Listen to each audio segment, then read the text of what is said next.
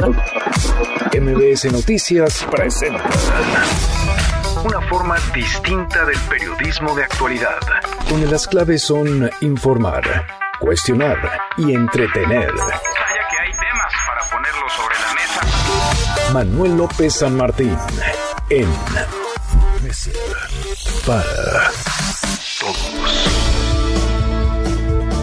Viernes, viernes eh, 10 de abril, por fin es viernes, la hora en punto, lo logramos, movida, muy movida esta tarde, hay mucha información. Soy Manuel López San Martín, gracias que ya nos acompaña, acaban de estar como todos los días, como todas las tardes, todas las voces, todas en esta mesa para todos, el mundo, el mundo ha rebasado los primeros 100 mil muertos por COVID-19, 100 mil 376 hasta ahora y contando. Desde hace 100 días, 101 días, cuando todo comenzó, desde que se reportó el primer caso en Wuhan, en China, el número de contagios, de casos positivos y de muertos no deja de crecer. Más de 100 mil ya. Vamos a detenernos en el panorama, en la emergencia sanitaria, pero también en el otro frente, en el económico, que se acompaña de muchos retos. No solamente son planes para salvar empleos, salvar empresas, sino también el asunto petrolero. Ayer México se levantó de la mesa de negociación con los países petroleros del mundo. Había una reunión, una reunión virtual entre los miembros de la OPEP y Rocío Nale, la secretaria de Energía, se levantó de la mesa. Se paró y se fue.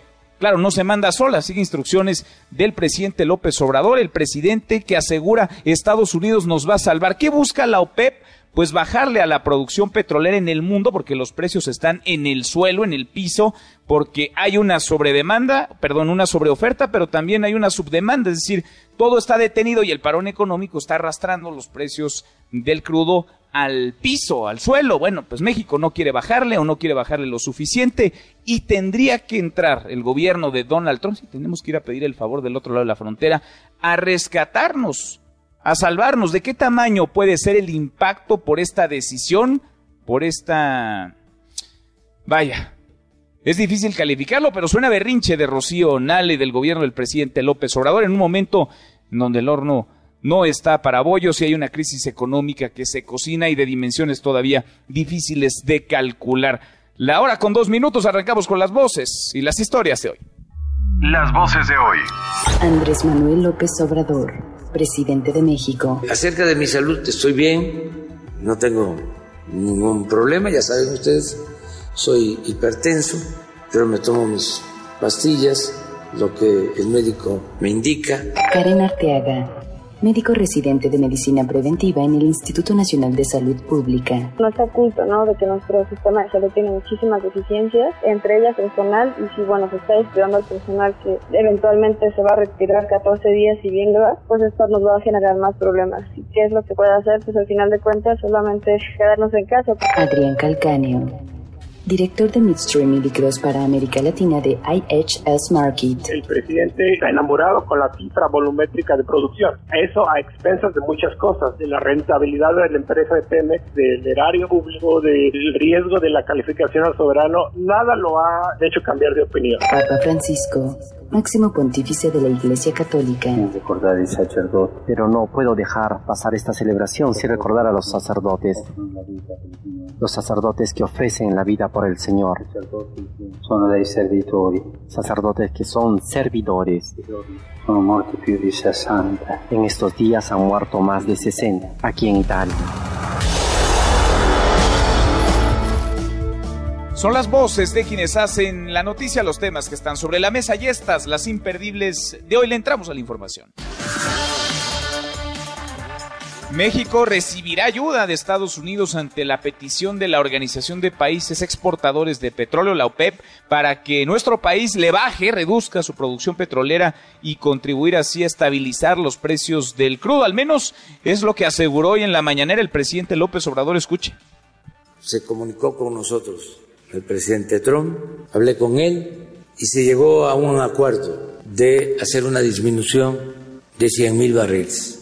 Estados Unidos se compromete a reducir adicionalmente a lo que él iba a entregar 250 mil, dice el presidente Trump, que por eh, México, para compensar. ¿Así nada más? ¿De buena onda o a cambio de qué? Todo esto luego de que ayer se reportara que la secretaria de Energía, Rocío Nale, se paró de la mesa, abandonó la negociación virtual entre miembros de la OPEP, quienes buscaban un acuerdo mundial para reducir la producción petrolera en 10 millones de barriles diarios. A México le pedían 400 mil barriles, no aceptaron la propuesta. De nuevo, la voz del presidente explicando por qué. Nosotros nos sostuvimos hasta el final porque nos ha costado mucho esfuerzo aumentar la producción. Bueno, Vamos a entrarle al tema y nos vamos a detener porque la OPEP ahora sigue negociaciones, no se sabe si aceptará el acuerdo entre México y Estados Unidos. Por ahora, la secretaria Nale sigue sentada, participa en esta videoconferencia con ministros de energía del G20. En tanto, el Consejo Coordinador Empresarial llamó al diálogo abierto y respetuoso luego de que en redes sociales circularon algunos audios y videos atribuidos a Morena cuestionando y descalificando las propuestas del Consejo de proteger a sus empleados y sus salarios. En otro tema sobre los insumos para el COVID-19, el presidente López Obrador le pidió también ahí ayuda a Donald Trump para adquirir 10.000 ventiladores mecánicos. Quiere comprar más equipo a China también. Tuvo una llamada con el presidente de ese país, con Xi Jinping, a quien le solicitó mantener el abasto de insumos médicos. A propósito, hoy por la noche estaría llegando a México el segundo vuelo desde Shanghái con equipo médico. Qué bueno que se piden más insumos, qué bueno que se pida ayuda. El tema es que nos han repetido hasta el cansancio desde el gobierno federal que estábamos listos, que estábamos preparados y resulta que no, que vamos sobre las rodillas a contrarreloj comprando, adquiriendo cosas. Médicos del Hospital 72 del IMSS en Tlalnepantla, Estado de México, piden el cierre de las instalaciones tras el contagio de por lo menos 20 compañeros.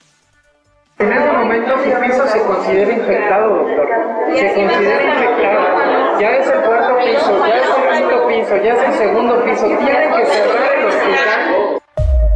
Bueno, son los reclamos que ya trascienden las paredes de las clínicas, de los hospitales, y son reclamos legítimos. El personal que está en el frente de batalla, médicos, enfermeras, piden condiciones mínimas para atender cada vez más casos positivos. Personal del Hospital Estatal de la Perla en Nezahualcóyotl, también en el Estado de México, ha convocado a un paro tras la muerte ayer del jefe de urgencias de Miguel Ángel Girón Guzmán, quien dio positivo a COVID-19 luego de regresar de un curso en Cuba. El hospital sigue abierto por ahora, pero los trabajadores exigen insumos médicos. Vamos a hacer una falta colectiva. ¿Todos estamos de acuerdo? Sí. Todos estamos de acuerdo. Hoy aquí en el Hospital General de la Perla no nos quieren dar los insumos para poder trabajar. Somos personas vulnerables, pero hoy estamos hasta la madre, hasta la madre de que no se nos atienda a nuestras peticiones. Nuevamente hago un llamado para que vengan a hacer uso de su poder, de su autoridad, porque todos estamos aquí reunidos en la dirección, porque queremos los insumos de trabajo. Complicadísimo el panorama. Y eso que estamos lejos, eh, lejos de llegar al pico de contagios y el sistema se agua ya, el sector salud no está pudiendo, no hasta este momento. Mientras tanto, el mundo superó los 100 mil muertos por COVID-19. Italia va a la cabeza con cerca de 19 mil fallecidos. Le sigue Estados Unidos con casi 18 mil muertes. En México, la cifra oficial, no la estimación del modelo Centinela, la oficial, 194 muertos, 3.441 contagios al corte de ayer y contando. Martín Sánchez, subdirector de comunicaciones de la Secretaría de Comunicaciones y Transportes en Baja California, murió, falleció ayer a causa del coronavirus, así lo informó este mediodía el titular de la Secretaría de Comunicaciones y Transportes, Javier Jiménez Esprío. Bueno, y la policía de la Ciudad de México ha implementado un operativo en las inmediaciones del mercado de la Nueva Viga para evitar la concentración de personas. Y es que ayer se abarrotó este lugar, nada de sana distancia, nada de quedarse en casa. No estaba abarrotado este sitio con personas que hacían las compras de cuaresma con toda normalidad. Y por primera vez en 177 años, la representación de la Pasión de Cristo en Iztapalapa se lleva a cabo sin gente, a puerta cerrada no hay recorrido tampoco por las calles. Y en el Vaticano el Papa Francisco conmemoró la pasión de Cristo desde el altar de la Basílica de San Pedro, no en el Coliseo Romano, tampoco hubo fieles en la Plaza de San Pedro. Y el empresario exdiputado local del PIN Oaxaca, Juan Vera Carrizal, fue vinculado a proceso por tentativa de feminicidio como presunto autor intelectual del ataque brutal con ácido a su expareja, la saxofonista María Elena Ríos, en una maratónica audiencia que comenzó ayer, terminó hasta hoy. El juez le impuso prisión preventiva y le fijó un plazo de tres meses a la investigación complementaria. Ya vimos el primer paso, fue el mensaje en redes sociales de María Elena Ríos, de la saxofonista María Elena Ríos, tras la vinculación a proceso de Juan Veracarrizal. Y dos empleados del metro, el conductor Alan Omar N. y la ex reguladora de procedimientos de seguridad María Marisela N. fueron detenidos anoche acusados de homicidio culposo, lesiones y daño a la propiedad por el choque, se acuerda, de dos trenes en la estación Tacubaya que dejó un muerto. Y en la buena de hoy, porque también hay buenas, Manos Mayas confeccionan trajes para enfrentar el COVID-19. Cuéntanos, Katia, ¿cómo estás? Buen viernes. Katia Espinosa, buenas tardes. Hola Manuel, buenas tardes. Te comento que en Yucatán, de nueva cuenta, son manos mayas las que están haciendo historia. En esta planta maquiladora Alcico México, ubicada en Valladolid, Yucatán, se confeccionan overoles y trajes especiales de bioseguridad que se exportan a diversos hospitales y laboratorios del mundo para enfrentar la pandemia del COVID-19. Los trajes son utilizados también en laboratorios donde hoy los científicos buscan la vacuna contra el nuevo coronavirus. Escuchemos a Adrián Carabia, director general de la planta. Se están haciendo y se están produciendo para poder proteger a los médicos, a las enfermeras y a la gente que está atendiendo en los hospitales. Y es un producto de alta tecnología porque no permite el paso del virus, vamos a llamarlo así, por el tejido que es muy cerrado, por un lado, y por el otro lado, que es bien importante y es un tema económico muy bueno para considerar, es el tema de que es lavable. Al ser lavable, que tiene 85 lavadas, 100 lavadas, pues el ahorro, yo creo que cada una de estas prendas te está dando un ahorro como de 15 mil pesos. Una empresa cuyo valor primordial es su equipo humano, compuesto principalmente por mujeres que con paciencia cuidan cada detalle, saben que no hay margen de error. La planta El Circo México de inversión belga es de las empresas que han aterrizado de la mano del gobierno estatal para dar empleo a más de 200 personas en una primera etapa. La empresa no es nueva en esta línea de confección, maquila también uniformes aeroespaciales para la NASA y bomberos de Estados Unidos. Es mi reporte, Manuel, continuamos con Mesa para Todos.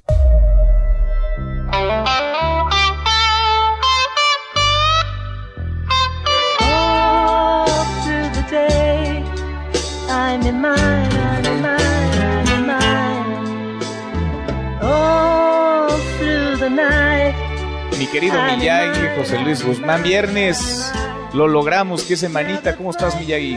Muy bien, Manuel. ¿Y tú? Bien, muy bien. Cuéntanos, ¿qué estamos escuchando? ¿Qué estamos escuchando? Estamos escuchando a The Beatles. Esta canción ¿Oh? se llama I'm in Mine. Y esta fue efectivamente la última, última, última, última que grabaron. O sea, con esta se despidieron. De hecho, el 1 de abril de 1970 la estaban terminando McCartney, Harrison y Starr. Lennon de plano ya no iba. Y el 10... ¿Por qué? Porque estaban peleados, porque ya no se caían bien. ¿Qué pasó, Miyagi, ahí? Uy, híjole, te- nos llevaría como dos horas platicarte todo lo que pasó. Tenemos tiempo, es viernes. Pero No, a ver, haznos la versión resumida. Mira, hay mucha gente que, que dice que, que fue Yoko Ono, que fue Linda McCartney, o que fue Ajá. otras cosas, o sus, sus broncas de lana y todo este rollo. No, en realidad fue que Paul, John y George ya estaban hartos el uno del otro. Lennon ya se quería salir de la banda y estaba intentando hacer algo con Yoko. Paul estaba desesperado por mantenerlos unidos desde la muerte de su manager y George estaba harto de que lo trataran como un este, menor de edad y de que sus canciones, curiosamente las canciones de Harrison, que aparecen luego en el- su, su disco solista All Things Must Pass del mismo año del 70, todas se las habían rechazado los Beatles y se han convertido en clásicos del rock y fue él el que llegó a primer lugar primero que ningún otro. Es decir, ya se sentía muy bocabajeado, así como productor en la segunda emisión. Entonces, muy mal, se sentía muy mal. Entonces, este, ¿qué, qué, qué pasó? Todo se les juntó, les llegó la tormenta perfecta y terminaron eh, odiándose. Y un día como hoy, el 10 de abril, este, McCartney anunció que abandonaba a los Beatles. Y, se de- a partir de Y ahí se acabaron. se acabaron. De hecho, lo siguiente fue una reunión con abogados y nunca más, nunca más Pues estuvieron juntos Lennon, McCartney, Harrison y Starr. Nunca. Pues sí. Es que sin John Lennon, pues no hay Beatles. Es como. No hay. Es como mesa para todos sin Manuel López San Martín. Ándale, algo muy parecido, ¿no? O Queen sin Freddie Mercury. Sin Freddie Mercury. Que bueno, Oye, los, los de Queen lo han de- intentado, ¿eh?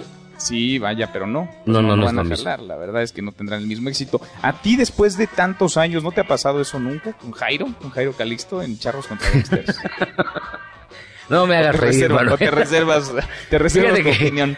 Por, por consejo de mi abogado me reservo mi comentario. Muy bien.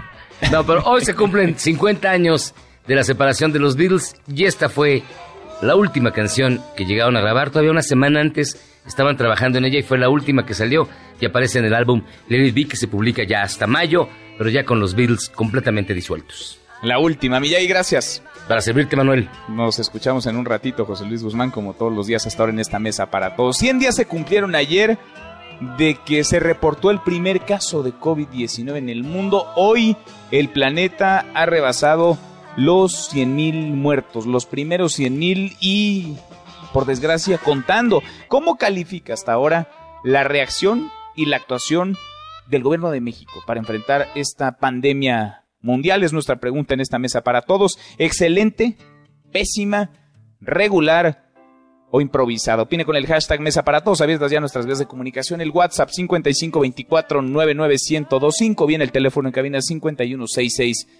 5166-1025. Escuchando Let It Be, escuchando a los Beatles. Viernes. Pausa y volvemos. Estamos arrancando esta mesa, la Mesa para Todos. Let it be, let it be. Whisper words of wisdom, let it be. And when the broken hearted people living in the world. No te levantes. Podrías perder tu lugar en la mesa para todos. Con Manuel López San Martín. Regresamos. Este es su archivo muerto en Mesa para Todos.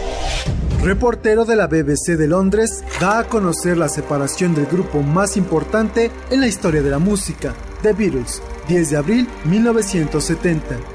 The small gathering on Savile Row is only the beginning. The event is so momentous that historians may one day view it as a landmark in the decline of the British Empire. The Beatles are breaking up.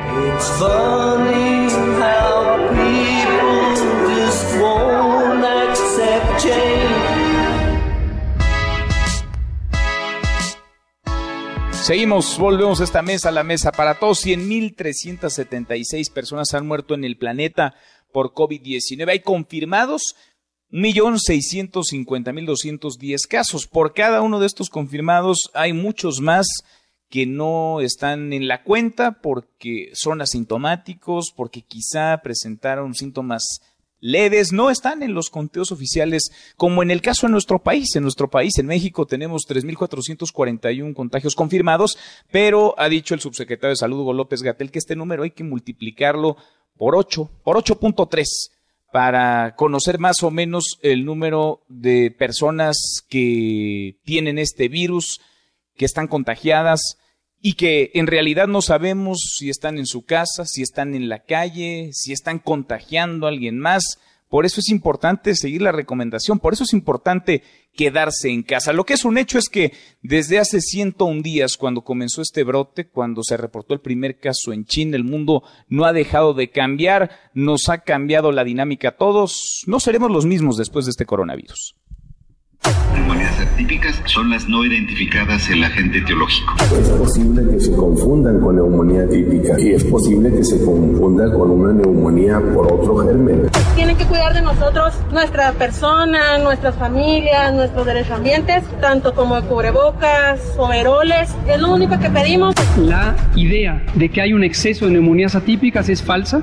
Solo pedimos que se nos dé ese material. Somos personal capacitado. Exigimos que realicen las pruebas necesarias para saber si el paciente está contagiado o no. Pueden saber si en realidad es el famoso COVID, pues presionan al deudo para que inmediatamente no se vele, sea una cremación directa. Que la reglamentación que ha tomado la Secretaría de Salud es de solo tomar muestras con personas que ya han sido confirmadas y que además el sospechoso tenga síntomas delicados, lo cual te lleva a excluir todos los casos de contagio regional. La idea de que hay un exceso de neumonías atípicas es falsa, que no corresponde con el comportamiento de COVID. Tanto la Organización Panamericana de la Salud como la Organización Mundial de la Salud emitieron unos lineamientos para el registro de todas aquellas infecciones respiratorias agudas graves en toda la región de las Américas, es decir, en toda Latinoamérica. Por cada caso confirmado de COVID, ¿cuántos hay en la población que no vi? Son finalmente estos, aquí está la suma, 26.519 casos. ¿Tan, tan? O sea, hay 855 confirmados y con las estimaciones alrededor de 6.000 infectados. Así el COVID-19 en el mundo, este COVID que nos ha cambiado a todos, este COVID que acapara ya la realidad y las mañaneras del presidente López Obrador. Cuéntanos la de hoy, Rocío. ¿Cómo estás? Rocío Méndez, muy buenas tardes.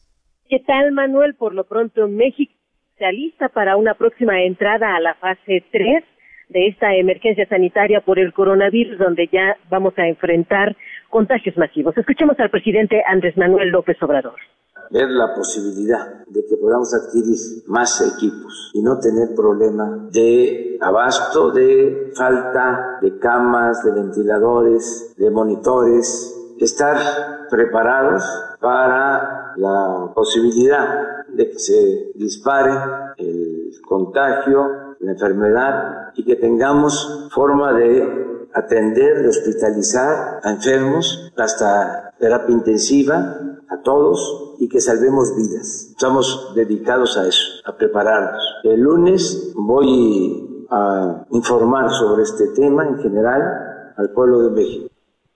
Y para garantizar insumos y equipos suficientes, Manuel, el presidente López Obrador abrió en su agenda de este viernes pláticas con sus homólogos de Estados Unidos, Donald Trump, y con el primer ministro de, más bien con el primer mandatario de China, Xi Jinping. Vamos a escuchar.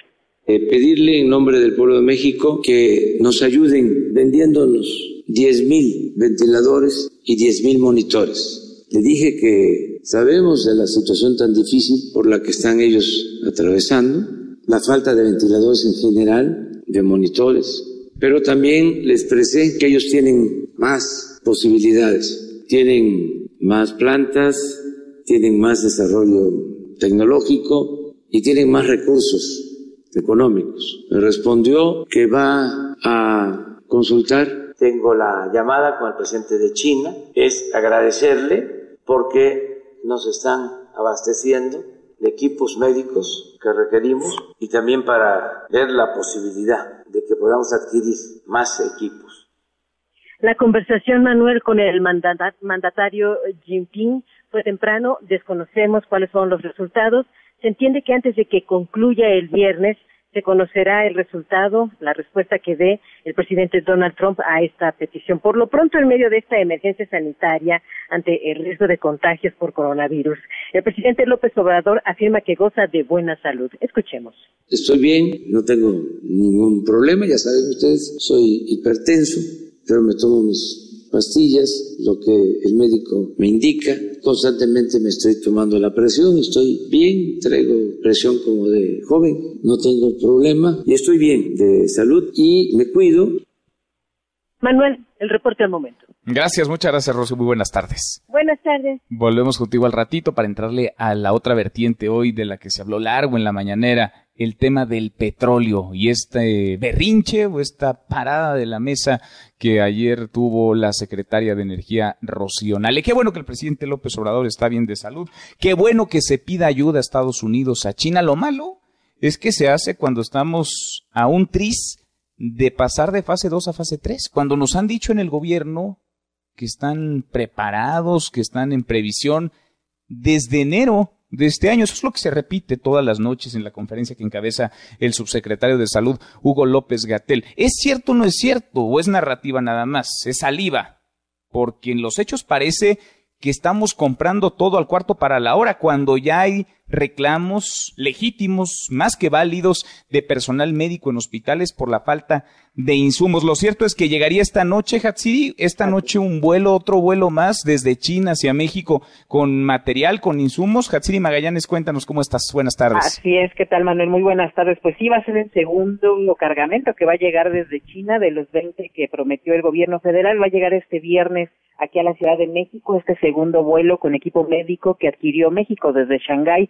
Se trata de 1.9 millones de cubrebocas y 820 mil mascarillas que serán repartidas pues, a distintas instituciones públicas de salud para hacer frente a esta pandemia de coronavirus. A través de redes sociales, Marcelo Ebrard pues dio a conocer que concluyó ya este proceso de carga del material desde allá en China, por lo que después de las nueve de la noche de este viernes va a arribar aquí al Aeropuerto Internacional de la Ciudad de México este vuelo de la aerolínea Aeroméxico. Detalló que el material médico será distribuido este mismo fin de semana en las instituciones de salud eh, de las 32 entidades federativas y bueno, en ese contexto informal que el gobierno mexicano pues ha dado a conocer la compra de este material al país asiático, mascarillas y guantes en específico por un costo de 56.5 millones de dólares, insumos que serán asignados precisamente a los hospitales de nuestro país.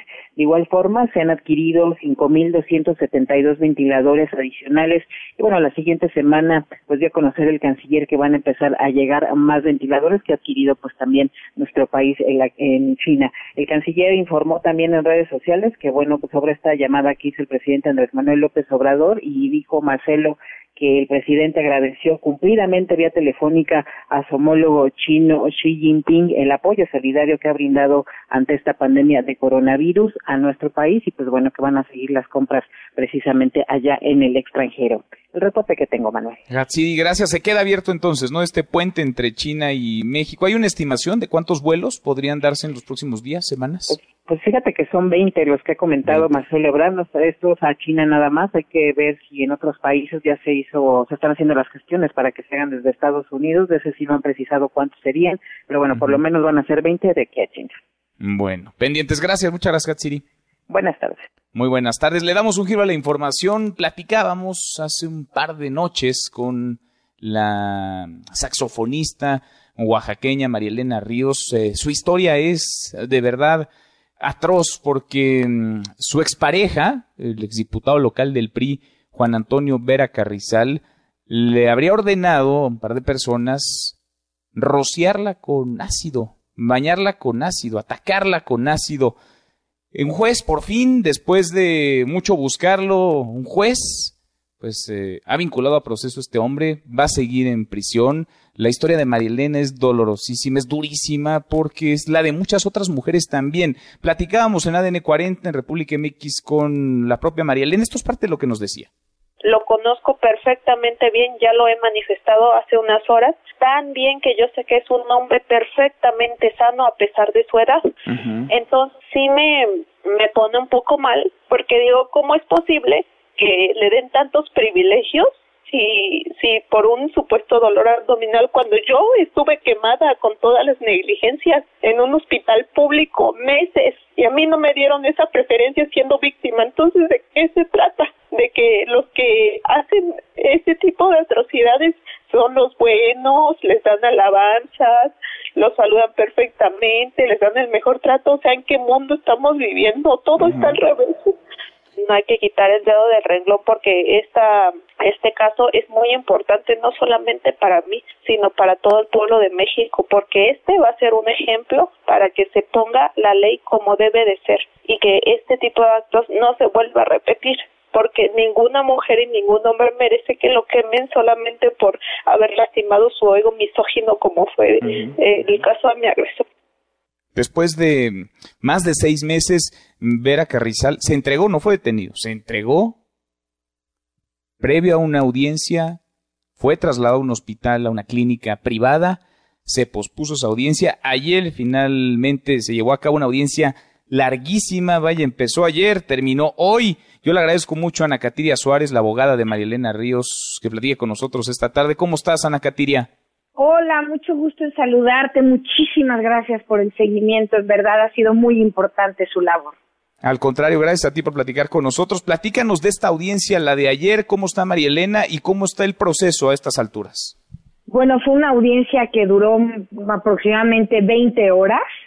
Eh, fue muy, muy, muy complicada en todos aspectos, hasta físicamente, soportar eh, tan larga la audiencia, la argumentación de la defensa, eh, pues su teoría del caso, responder a cada uno de esos eh, posicionamientos. Eh, obviamente lo que buscábamos, pues lo obtuvimos, que es la vinculación a proceso. Esto quiere decir que ahorita el juez de la causa tiene los elementos suficientes para considerar una probable responsabilidad. Evidentemente, y con el apoyo de los medios de comunicación, sabemos que antes de señalarlo como el, el autor intelectual tenemos que agotar un proceso y tenemos que acreditar esta imputación independientemente de que la víctima tenga todo el derecho a libertad de expresión igual que todos los ciudadanos, ¿no? Por otro lado, eh, se fijaron tres meses de investigación complementaria, ¿no? En donde ambas partes tenemos oportunidad de seguir integrando eh, pruebas, medios de prueba y, y que serán utilizados de carga y de descarga para entrar a juicio, a un proceso penal. Esto eh, se nos indicó que tendría que ser con posterioridad a la cuarentena derivado de la contingencia sanitaria y entonces empezarían a correr los tres meses para eh, la investigación complementaria. Magda, eh, Malena y Silvia y toda su familia, evidentemente, pues sí sienten un, un poquito de, de, alivio en este andar o transitar de búsqueda de justicia. Sin embargo, es de notarse que tenemos pendiente una orden de aprehensión pendiente de cumplimentar, que es en contra del hijo de hoy el detenido, el cuarto detenido, y este, pues esto significa que el grado de vulnerabilidad en el que se encuentra María Elena y su familia sigue vigente, aun y cuando el acusado esté preso lo está, lo está, este, este riesgo, y bueno, no podemos quitar el dedo del renglón en que todas las medidas de protección a las que pueda tener acceso tanto la víctima como su familia no deben ser escatimadas por las herramientas de la federación. Los ojos deben estar puestos en la seguridad de las víctimas que tienen el valor y sobre todo están con vida exigiendo justicia. Totalmente. Ahora, nos llamaba la atención que después de meses fuera el propio Vera Carrizal quien se entregara. ¿Qué tan raro te parece esto? ¿Qué tan natural, tan normal? ¿Y cómo viste a la defensa de él en términos de los recursos que él tiene para hacer frente o que, vaya, pudo haber tenido tiempo para preparar toda una estrategia? Bueno, evidentemente todos los mexicanos conocemos a través de muchos días los recursos financieros con los que cuenta el acusado, son muchos, muchos, recursos políticos, recursos financieros, económicos, muchos, con lo cual pues tienen acceso a, eh, pues evidentemente, contratar una defensa adecuada, lo cual hicieron. Es evidente que esta eh, vía en cómo se dio la entrega voluntaria es parte de la estrategia, eh, se hizo alusión a ello, evidentemente, y bueno, nosotros como asesoras jurídicas tenemos que trabajar con el tipo de defensa que le haga frente a estas imputaciones, sin importar cuál sea. Lo que hacemos el llamado es que al presidente del tribunal del pueblo de Oaxaca no exista ningún eh, maquinación leguleya capaz de transgredir el acceso a la justicia de esta víctima, como lo es hoy María Elena, que no exista ninguna situación que se pondere por encima de la búsqueda y el acceso a la justicia. Y eso es lo que estamos haciendo valer con, con, la búsqueda de la justicia y la verdad. Y para ello ninguna herramienta cabe. Pero también hay que ser muy cuidadosos con las técnicas jurídicas que se sigan, respetando eh, evidentemente el debido proceso, la presunción de inocencia, respetando las reglas del juego. Pero simplemente, pues al encontrarnos dos partes en litigio, pues él va a utilizar todas las herramientas que tenga en sus manos y bueno, pues sabemos que todos los acusados en este país bajo la legislación mexicana tienen derecho a mentir. ¿Dónde se queda él estos días? ¿En dónde estará eh, detenido? Porque hace un par de días acusó dolores abdominales y se fue a un hospital, a una clínica privada. ¿Qué va a pasar? Porque quizá pronto muy indigno para lo veamos en otro cuarto de hospital. No, no, no, de ninguna manera. Eso fue indigno. Eh, generó mucha presión el hecho que haya ocurrido esto. Nos movimos, al igual que todos ustedes, a la mayor velocidad para para equilibrar el piso. No es posible que una víctima haya tardado tres días en ser atendida y, un, y una persona que es detenida por la posible comisión de un delito se le interne por referir dolor abdominal, ¿no? Pero bueno, esto no será así. Él estuvo detenido en, en los separos de, de Guajuapan y ahora que ya fue vinculado a proceso, y que se decretó la prisión preventiva oficiosa derivado de la imputación de feminicidio en grado de tentativa. El, el Poder Ejecutivo eh, local de Oaxaca tendrá que asignar el reclusorio que le corresponde para enfrentar este proceso en prisión. Pues vamos siguiendo con lupa este caso porque al menor descuido ya sabemos lo que puede pasar. Ana Catiria, pues Así es, y por eso les pido y les agradezco que sigan al pendiente. Es muy importante que nos soltemos. Hoy encontramos un camino desde hace tiempo en donde visibilizar la conducta de la autoridad nos garantiza al menos una respuesta que tenga que ser eh, dada eh, para el cumplimiento de, de, pues simplemente de su deber, ¿no? Pues sí, que se sepan, que se sientan observados. Gracias, Ana Catiria. Gracias a ti, René. Muy buenas tardes, Ana Catiria Suárez, la abogada de Marilena Ríos, la saxofonista atacada con ácido brutalmente por su expareja en Oaxaca. Cruzamos la media ya a la hora con 36. Pausa, volvemos con un resumen de lo más importante del día. Esta mesa, la mesa para todos. No te levantes. Podrías perder tu lugar en la mesa para todos. Con Manuel López San Martín. Regresamos. Acompañarte es compartir nuestro trabajo contigo. Los sucesos del día, el entretenimiento, la cultura, los espectáculos, deportes, autos, información, la nota del día. Acompañarte es estar contigo en donde tú, necesites estar. 102.5 MBS Noticias. En Mesa para Todos, la información hace la diferencia. Con Manuel López San Martín. Seguimos, volvemos a esta mesa, la mesa para todos. Cruzamos la media ya a la hora con 37. Vamos con un resumen de lo más importante del día. Resumen nacional.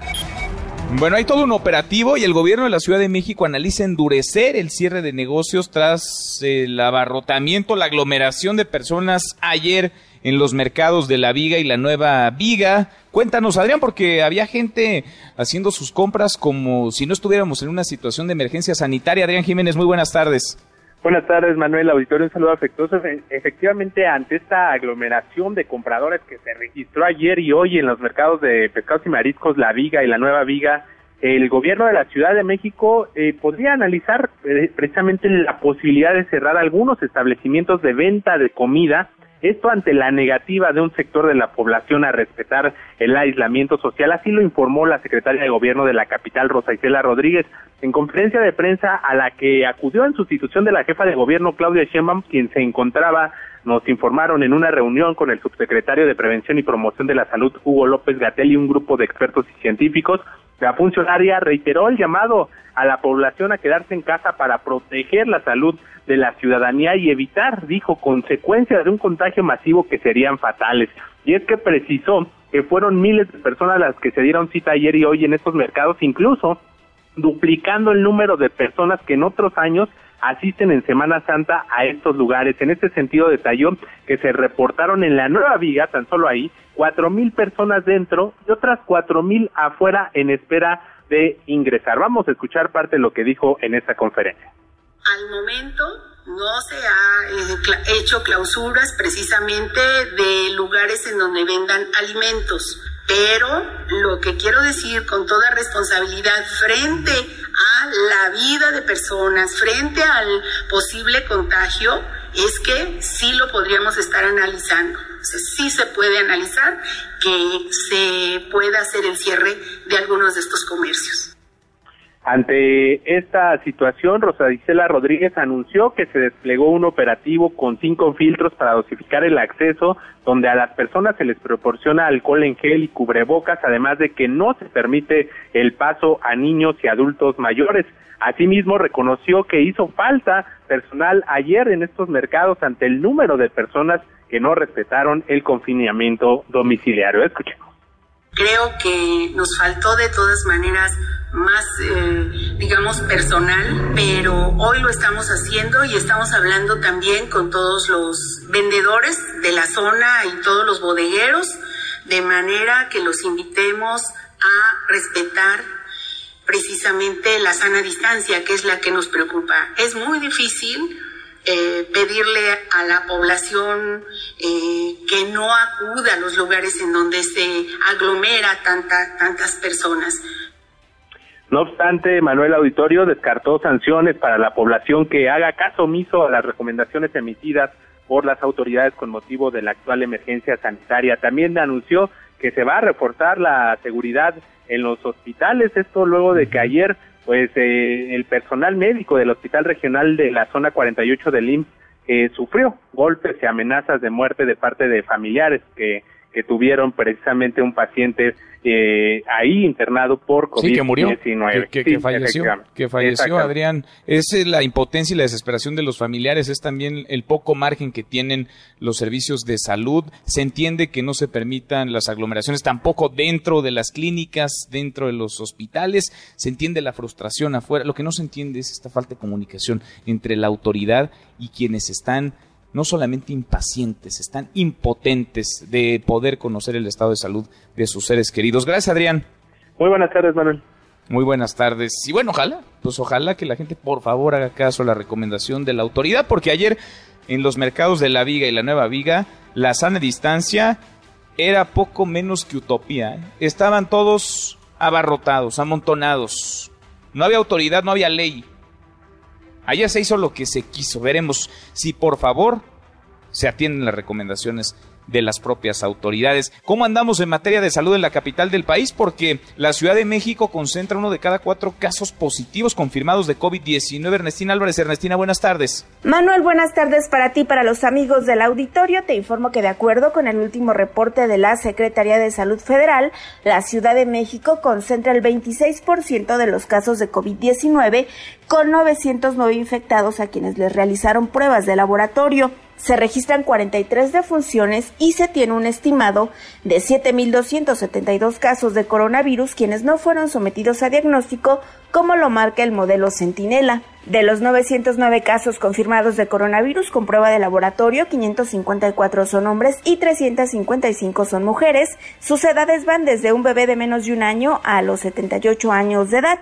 Desde hace cuatro semanas, las autoridades de la zona metropolitana tienen su propio comando de conducción de la pandemia de coronavirus, por lo que toman sus propias decisiones, entre ellas el llamado que hace la jefa de gobierno Claudia Sheinbaum a usar cubrebocas principalmente en el transporte público, contrario a la política federal que han señalado que las mascarillas solamente las tienen que usar las personas infectadas. Las autoridades federales prevén que en 15 días se entre en fase 3 de la emergencia sanitaria por COVID-19. La Ciudad de México podría ser la primera urbe en llegar a esta fase porque es el lugar donde se registran más contagios. Hasta aquí el reporte.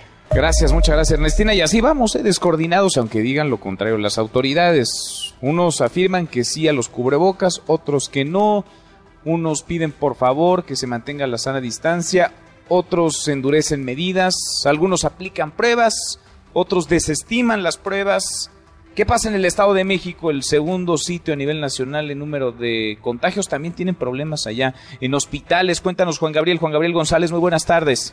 Manuel Auditorio, buenas tardes. Mientras el Estado de México llegó a los 400 casos confirmados de COVID-19 y 14 fallecimientos por la pandemia, instituciones de salud de la entidad han realizado manifestaciones y paros de actividades por no contar con los insumos básicos para protegerse de la enfermedad. Por un lado, personal del Hospital Regional 72 del Instituto Mexicano del Seguro Social en Tlalnepantla dirigieron una carta a la Secretaría de Salud Federal para exigir herramientas que les permitan diagnosticar, valorar y tratar a los pacientes con coronavirus coronavirus, así como protección sanitaria luego de confirmarse que al menos 20 médicos de esta clínica han contraído la enfermedad. Por otra parte, la Secretaría de Salud Estatal confirmó la muerte por COVID-19 del jefe de urgencias del Hospital Regional La Perla en Esahualcoyot, aclaró que el Oxiso contrajo la enfermedad tras un viaje que realizó a Cuba y descartó que haya brote de contagios entre el personal del nosocomio. Sin embargo, ayer en la noche, personal de Guardia Especial de la Perla realizaron paro de actividades tras denunciar que no tienen elementos mínimos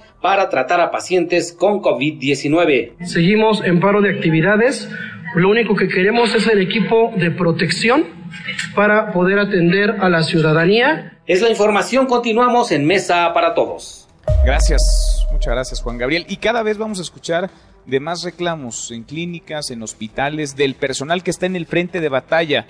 Los héroes y heroínas, enfermeras, enfermeros, médicas, médicos, que se la están rifando y que se la están jugando con poco material, con pocos insumos y con cada vez más casos confirmados de coronavirus. Del Estado de México vamos contigo a Jalisco. Fátima Aguilar. Fátima, buenas tardes. Buenas tardes, Manuel. Saludos a ti y al auditorio. Informarte que los empresarios y el Ayuntamiento de Puerto Vallarta consideraron que tras la suspensión de servicios turísticos para evitar la propagación de contagios por COVID-19, la recuperación económica en este destino llevará años. Ante el cierre de hoteles, el gobierno estatal reporta una ocupación de apenas 5% en Puerto Vallarta, en tanto que el sector restaurantero de esa región solo 10% permanece abierto. El presidente municipal, Arturo Dávalos, estimó que el turismo será el último eslabón en recuperarse, de tal manera que vendrán muchos meses complicados para sus habitantes. Pues nosotros vivimos del turismo, no tenemos otra alternativa de vivir y que por supuesto aquí en el municipio como ser, la, como ser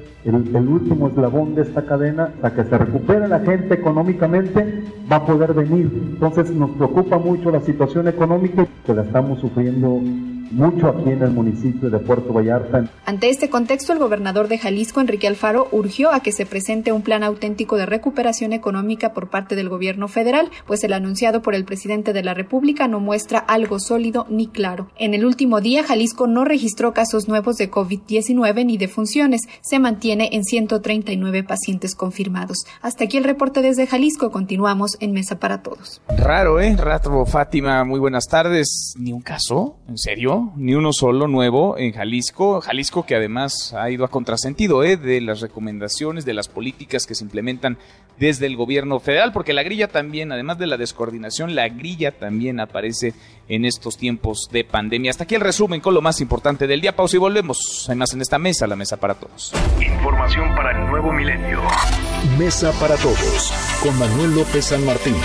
Regresamos. Más información y análisis en Mesa para Todos con Manuel López San Martín. Los numeritos del día. Citlali Sáenz, Citlali, qué gusto saludarte, ¿cómo estás? Hola Manuel, muy buenas tardes a ti, buenas tardes también a nuestros amigos del auditorio.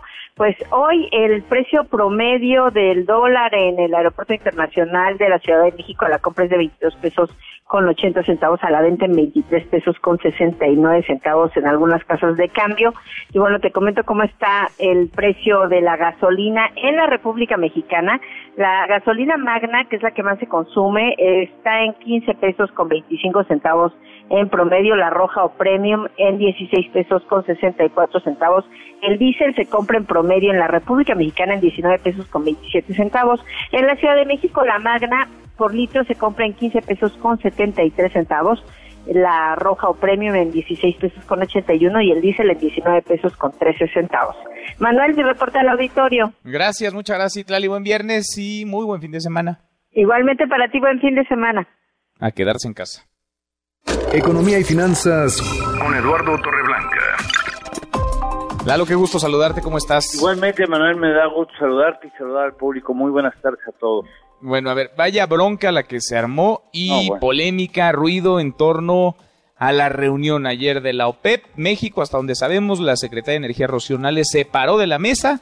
Sabemos también que no se manda sola, ¿no? Que sigue instrucciones, indicaciones del presidente López Obrador. Lalo, ¿de qué tamaño es el desplante y de qué tamaño pueden ser las consecuencias del mismo? Es, es un desplante histórico. Déjame decirte que la relación entre México y la generalmente ha sido de muchas coincidencias. En alguna época dejó de serlo en los 80, cuando Estados Unidos le estorbaba que México estuviera cercano al cártel petrolero, pero por lo general México y la han tenido más coincidencias que discrepancias. En alguna ocasión, cuando el precio del petróleo llegó a estar por debajo de los 10 dólares barril, México fue una pieza clave para recomponer el precio del petróleo y entró con los, eh, eh, aquellos acuerdos de Riyadh eh, en donde estuvo muy metida la mano de Luis Telles, por ejemplo, como uno de los uno de los artífices de la recomposición del precio del petróleo. Y lo que hizo ayer la secretaria, la verdad es que hay que seguir instrucciones a desplantes majaderos, ¿no? O sea, tú puedes marcar la posición del gobierno de una manera elegante, diplomática, pero levantarte de la mesa lo único que hace es ver que te domina eh, la pasión y que finalmente inteligencia inteligencia emocional te falta, ¿no? Y creo que esto deja un mal precedente, aunque estoy seguro que habremos de encontrar vías de solución y de acuerdo. Sí, aunque yo me empiezo a preocupar, Lalo, cuando leo declaraciones como esta de Donald Trump. Estados Unidos va a ayudar a México con el recorte de la producción del petróleo, pero lo va a compensar en el futuro. ¿De qué habla? ¿Qué negociamos con Estados Unidos? ¿A cambio de qué nos van a ayudar? Porque Donald Trump no se caracteriza por andar haciendo favores por el mundo. No, no, él saca beneficios, es un pues empresario, eh, un empresario cavernario, ¿no? Eh, él no da nada si no obtiene un beneficio ostentoso. Y yo creo que vale la pena recordar y recordarle al público que según datos oficiales el precio, el costo, no el precio, el costo de la extracción de petróleo en promedio en México es, dicen, de 14 dólares.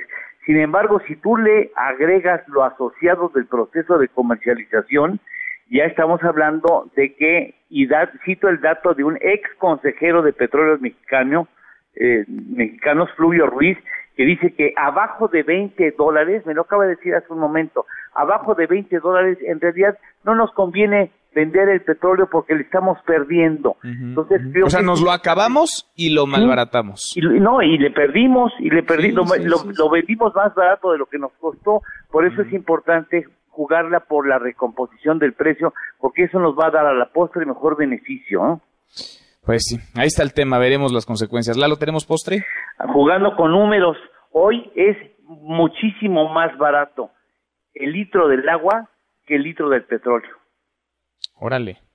Parece mentira, pero un litro de agua vale muchísimo más, ronda los 2.50 pesos mexicanos el litro de petróleo. Ajá. 2.54. 2.54 el litro de petróleo? Petróleo, sí. Ajá. El agua es mucho más cara. Más cara el agua que el petróleo. Ver para creer. Lalo, gracias. Gracias a ti. Buenas tardes. Muy buenas tardes. Es Eduardo Torreblanca. Con él cerramos esta primera hora saludando a nuestros amigos de Aguascalientes. Aguascalientes, allá nos escuchan a través de Alternativa en el 92.7 de FM. Pausa y volvemos con la segunda de esta mesa, la mesa para todos. Información para el nuevo milenio. Mesa para todos con Manuel López San Martín. Regresamos. Más información y análisis en Mesa para todos con Manuel López San Martín.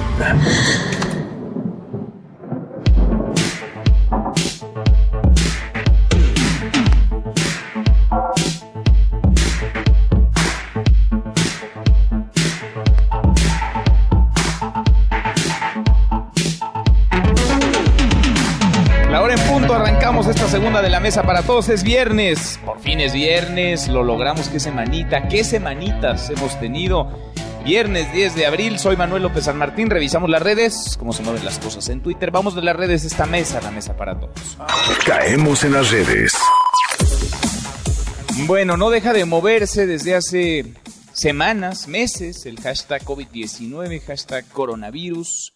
Cuando arrancamos el programa de hoy, le decía el mundo rebasaba ya los 100.000 casos, los 100.000 decesos, porque en positivos hay más de 1.600.000, pero los 100.000 decesos hoy se rebasaron. Bueno, pues la cifra de horror no deja de crecer. Una hora después ya estamos en 101.526 muertos y contando 18.849 en Italia, 15.970 en España, casi 18.000 también en los Estados Unidos en Francia 13.197, en el Reino Unido prácticamente 9.000. Son cifras del horror e historias del horror también. Hashtag Heart Island.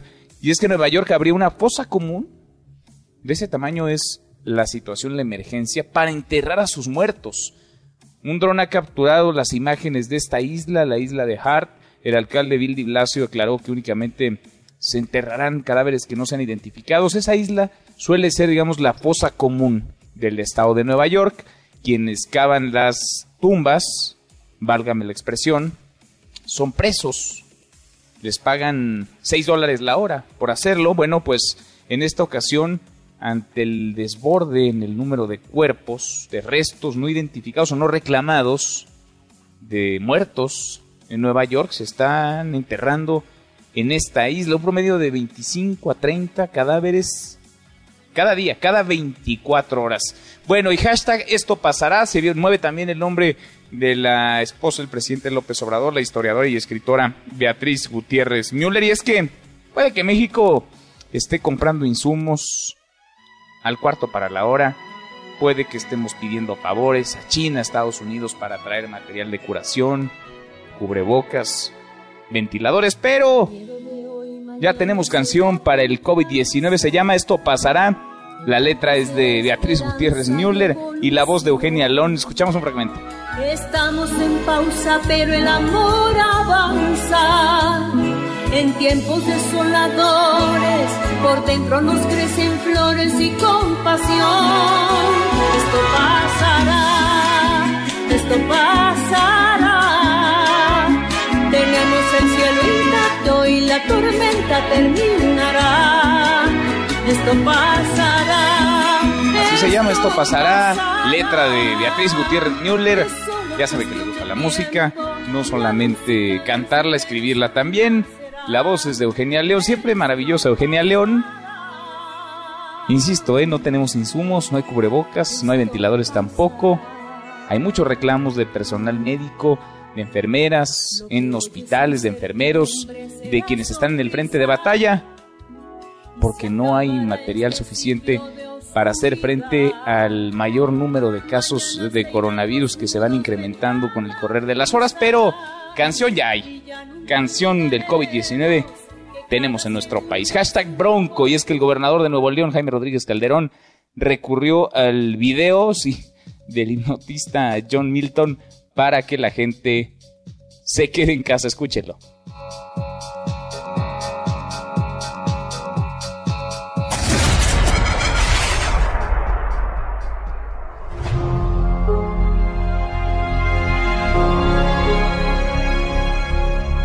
Nos hemos evadido de la realidad.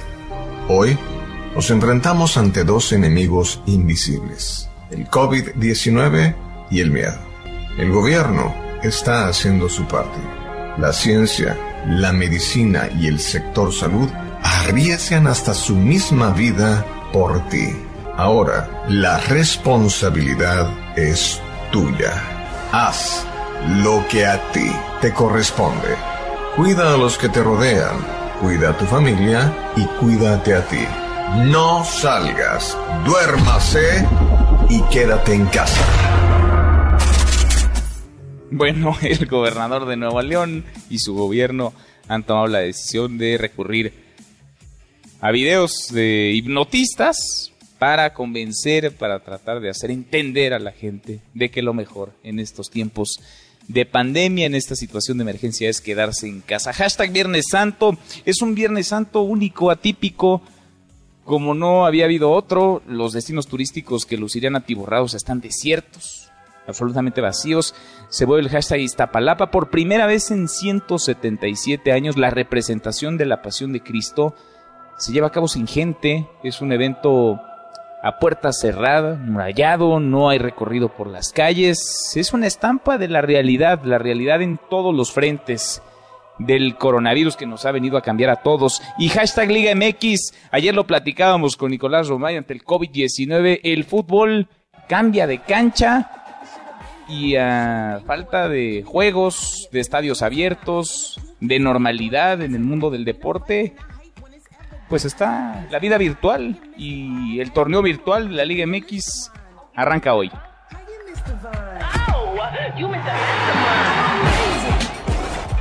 Deportes con Nicolás Romay.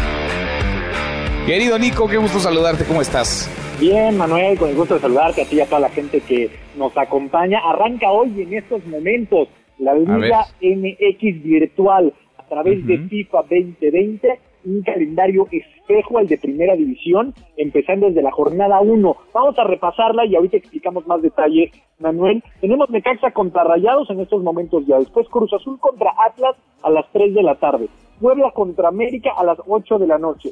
Tigres contra San Luis el sábado a la una de la tarde. Chivas contra Bravos el sábado a las 2 de la tarde. Morelia contra Toluca el sábado a las 8 de la noche. León contra Querétaro, el domingo a las 2 de la tarde. Pumas contra Pachuca, domingo a las 3 de la tarde. Y Tijuana contra Santos, domingo 8 de la noche.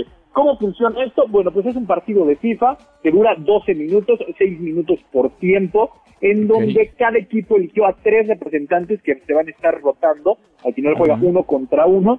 Eh, a través de la tecnología, cada uno en su casa echará un partido virtual y las reglas de competencia son prácticamente las mismas que en la liga normal.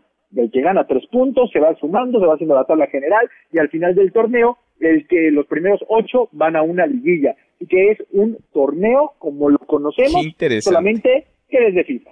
Me encanta, me encanta la idea. Entonces, a ver, ahorita hay un jugador de los Rayos del Necaxa y uno de los Rayados del Monterrey frente a la televisión en su casa y están jugando entre ellos un partido que durará 12 minutos. Exactamente, está por comenzar ya, es a las 2 de la tarde, está por, por empezar ya el partido de Necaxa contra Oye, ¿y se puede ver, Nico? E, evidentemente hay previa y tal, empiezan puntuales, es importante decirle esto a la gente. Todas las televisoras estamos haciendo bloques, ya sea de media hora o de una hora, en donde en algún momento va a empezar el partido. Pero ya está Carlos Limán de Mecanza y Eric Cantú de Rayados de Monterrey esperando para empezar este ¿Qué partido. Qué cosa, ¿eh? ¿Qué, qué cosa, o sea, me, me encanta la idea, me parece de lo más creativa vaya, viene bien para quienes están en el encierro y no han visto fútbol, tener algo de contenido en vivo en estos momentos, algo que le meta adrenalina, pasión. Eh, se puede ver, nos dices, Nico, se puede observar la transmisión, es decir, hay comentaristas, es como un partido normal, nada más que es virtual.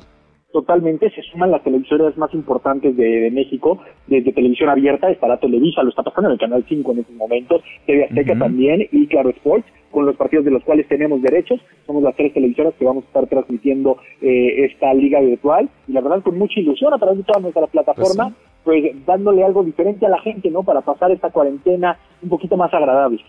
Me parece una idea genial, en verdad, genial, qué bueno, ojalá que funcione, ojalá que, que salga bien. En una de esas llega para quedarse ¿eh? también, Nico. Dijimos que nos vamos a dar esta primera jornada para ver, para medir, para evaluar a los equipos y a partir de la siguiente semana arranca nuestra quiniela, ¿no? Correcto. Aunque déjame decirte que también ya hay momios en las casas de apuestas, ¿eh? Hijo, pues sí.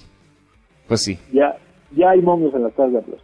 Pero ahí el corazón, ¿no? De los aficionados es el que manda, porque realmente no sabemos si Giovanni Dos Santos, por ejemplo, juega bien, muy bien o mal, o regular, no sabemos. Sí, no, no tenemos idea. Y también decirle que lo, que han jugado FIFA entenderán, eh, cada futbolista tiene diferente puntuación, ¿no? Evidentemente, eh, Memo Ochoa tiene más puntuación que a lo mejor Nahuel Guzmán.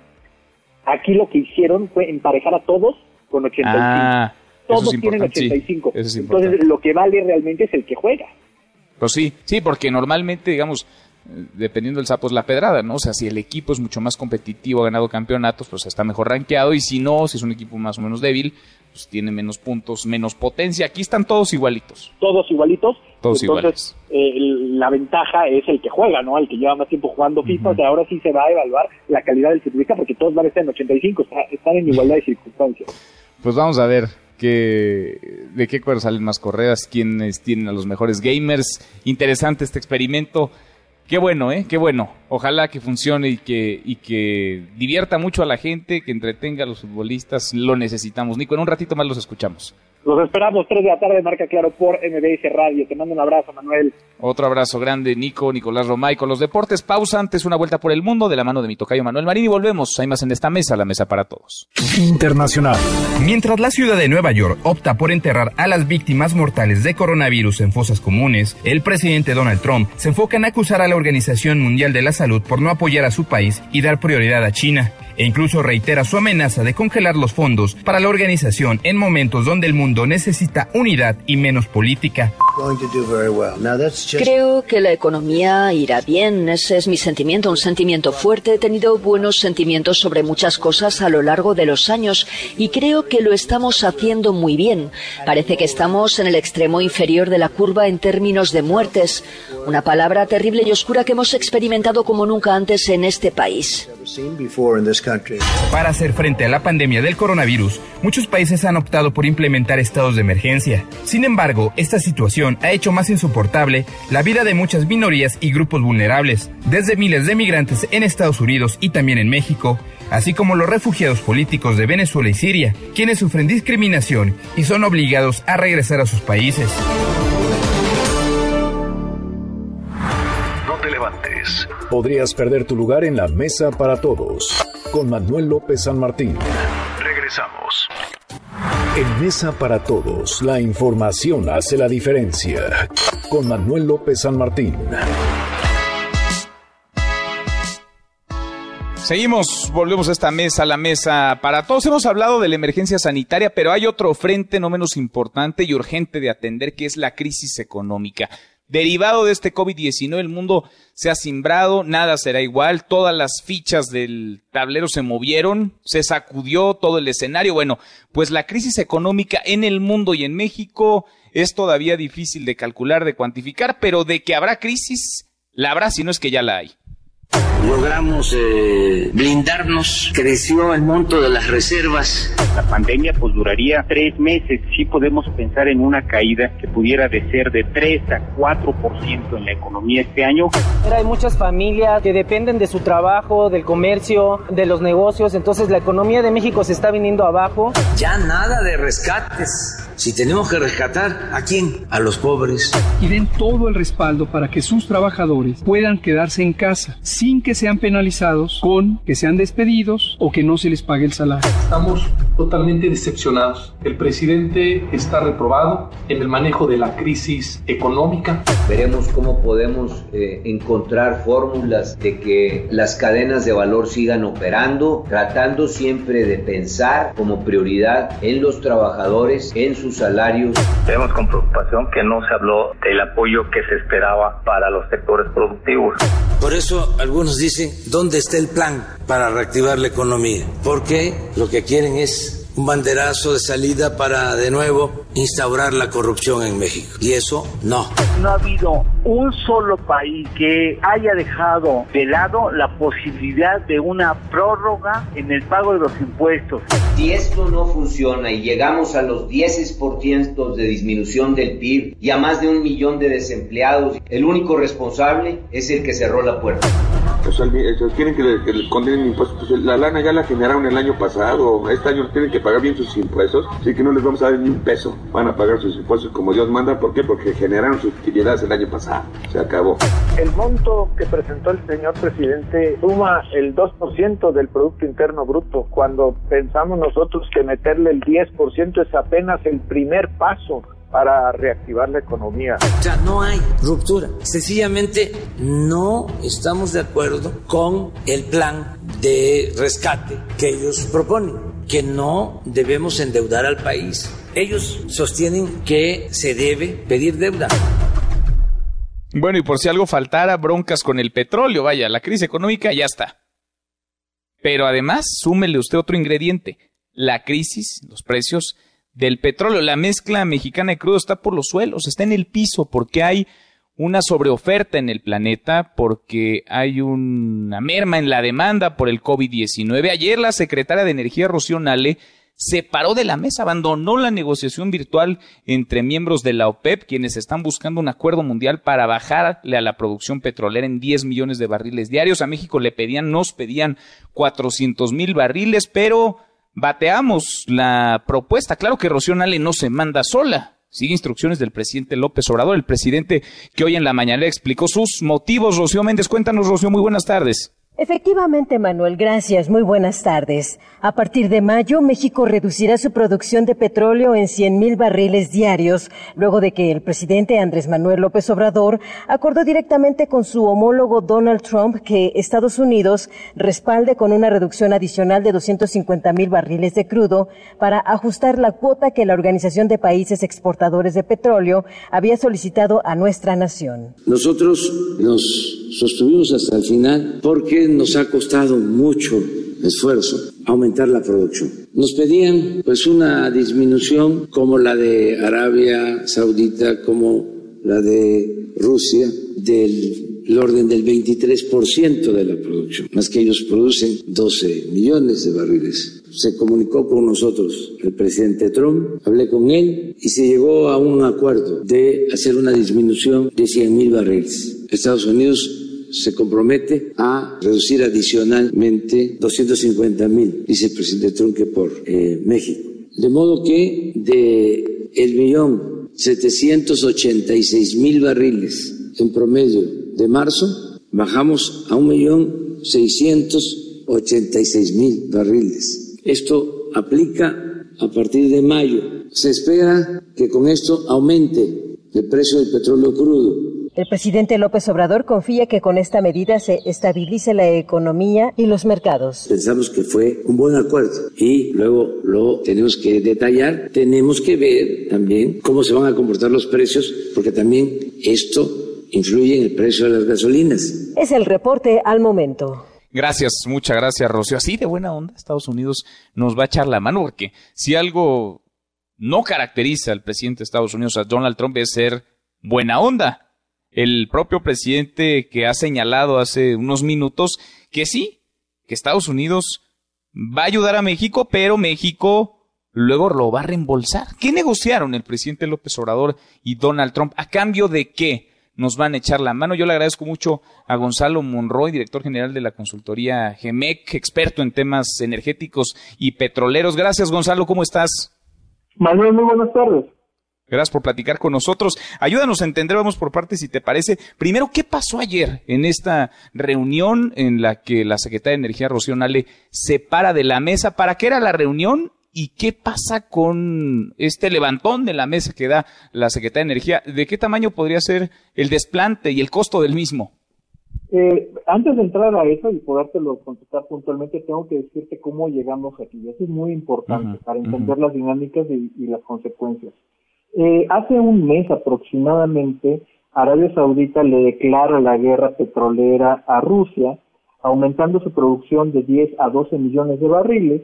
Y no solo eso, también en todos los mercados donde el, el petróleo ruso se comercializara, en esos mercados iba a ofrecer un mayor descuento a Arabia Saudita. La idea es muy sencilla. Si tú eres una refinería en la India y tú tienes dos opciones, el crudo de Rusia a 33 dólares y de pronto vienen los árabes y te ofrecen una, una mejor calidad de barril de crudo a 31, pues la idea es que vas a comprar ese crudo y no compras el ruso. Obviamente esto empieza a ser un colapso de los precios. Todavía recuerdo claramente que el día 9 y 10 de, marzo los precios cayeron consecutivamente un 20%. Eh, fue una catástrofe de lo que vimos esa semana viene justamente eh, esto y empieza a jugar entonces ya un tercer jugador importante que es Estados Unidos. Estados Unidos es el mayor productor de petróleo, no es Arabia, no es Rusia, es Estados Unidos, y ocurre un fenómeno que es enteramente local. Eh, un precio bajo del petróleo significa un precio muy bajo en las gasolinas, incluso todavía el día de hoy cuesta menos de un dólar el galón en Estados Unidos en gran parte del país lo cual eso, en términos de un año electoral, son muy buenas noticias para cualquier presidente que estaría buscando su reelección o su elección. Eh, el problema es de que los precios son tan pero tan bajos que lugares y estados clave como Dakota del Norte, Oklahoma, Texas, están prácticamente en coma y con riesgo de caer. No hay forma de que un presidente republicano pueda ganar una elección si pierde Texas. Simplemente no existe. Por su propio interés, entonces, el presidente Donald Trump empieza a coordinar esta reunión que, que, empezó ayer, que está continuando en este momento, justamente hablando con el, que es prácticamente el gobernante de facto en Arabia Saudita, el príncipe Mohammed bin Salman, y con Vladimir Putin de Rusia. La idea que se negocia es reducir la producción global entre 10 y 12 millones de barriles para que los precios empiecen a subir a niveles un poco más saludables. Todo mundo, y era imposible que, los, que se supiera en ese momento, iba a ser tan fuerte la, la, la emergencia del COVID-19, donde las economías prácticamente ya se estaban parando. Es por eso que ningún fondo contingente que pudieran llegar a tener iba a ser suficiente. Todos requieren un precio de petróleo mucho más alto. Ese, ese es el marco con el cual llegamos a la reunión de ayer, que empezó aproximadamente a las 8 de la mañana hora local de México, y empiezan todos los países aceptando, mostrando una muy buena disposición de recortes, como dijo el presidente en, en intervención previa, justamente del 23% de reducción con respecto a los niveles de octubre de 2018. Esta parte es importante y te voy a regresar a ello.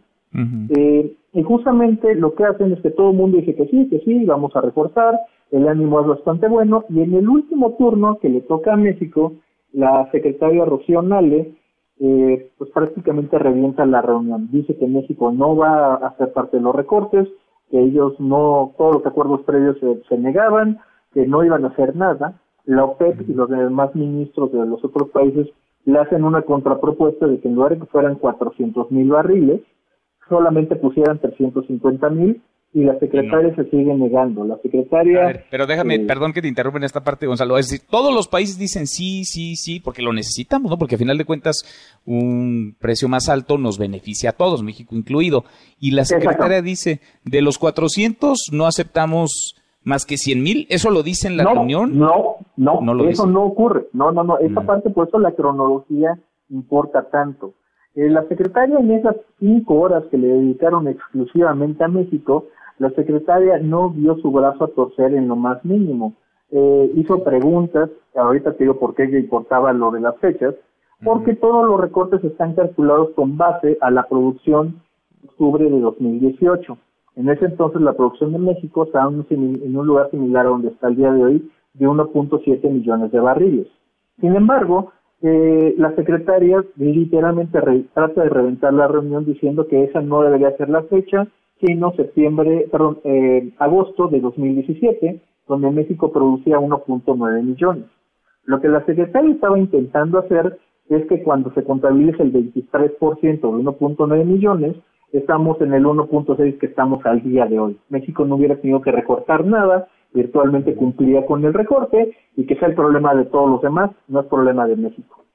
Ahora déjame, entender una parte nada más, porque el presidente ha insistido mucho en su plan energético, en rescatar a Petróleos Mexicanos, que es la empresa petrolera más endeudada de todo el planeta. Vaya, soporta buena parte de su administración, de su gobierno en Pemex. Muchos piensan que eso es una apuesta incorrecta, ¿no? Pero ¿por qué México no le quiere bajar? Es decir, ¿qué ves detrás de? Porque vaya, con la explicación que nos das parece muy obvia el tema del precio, ¿no? De cómo nos convendría a todos bajarle a la producción.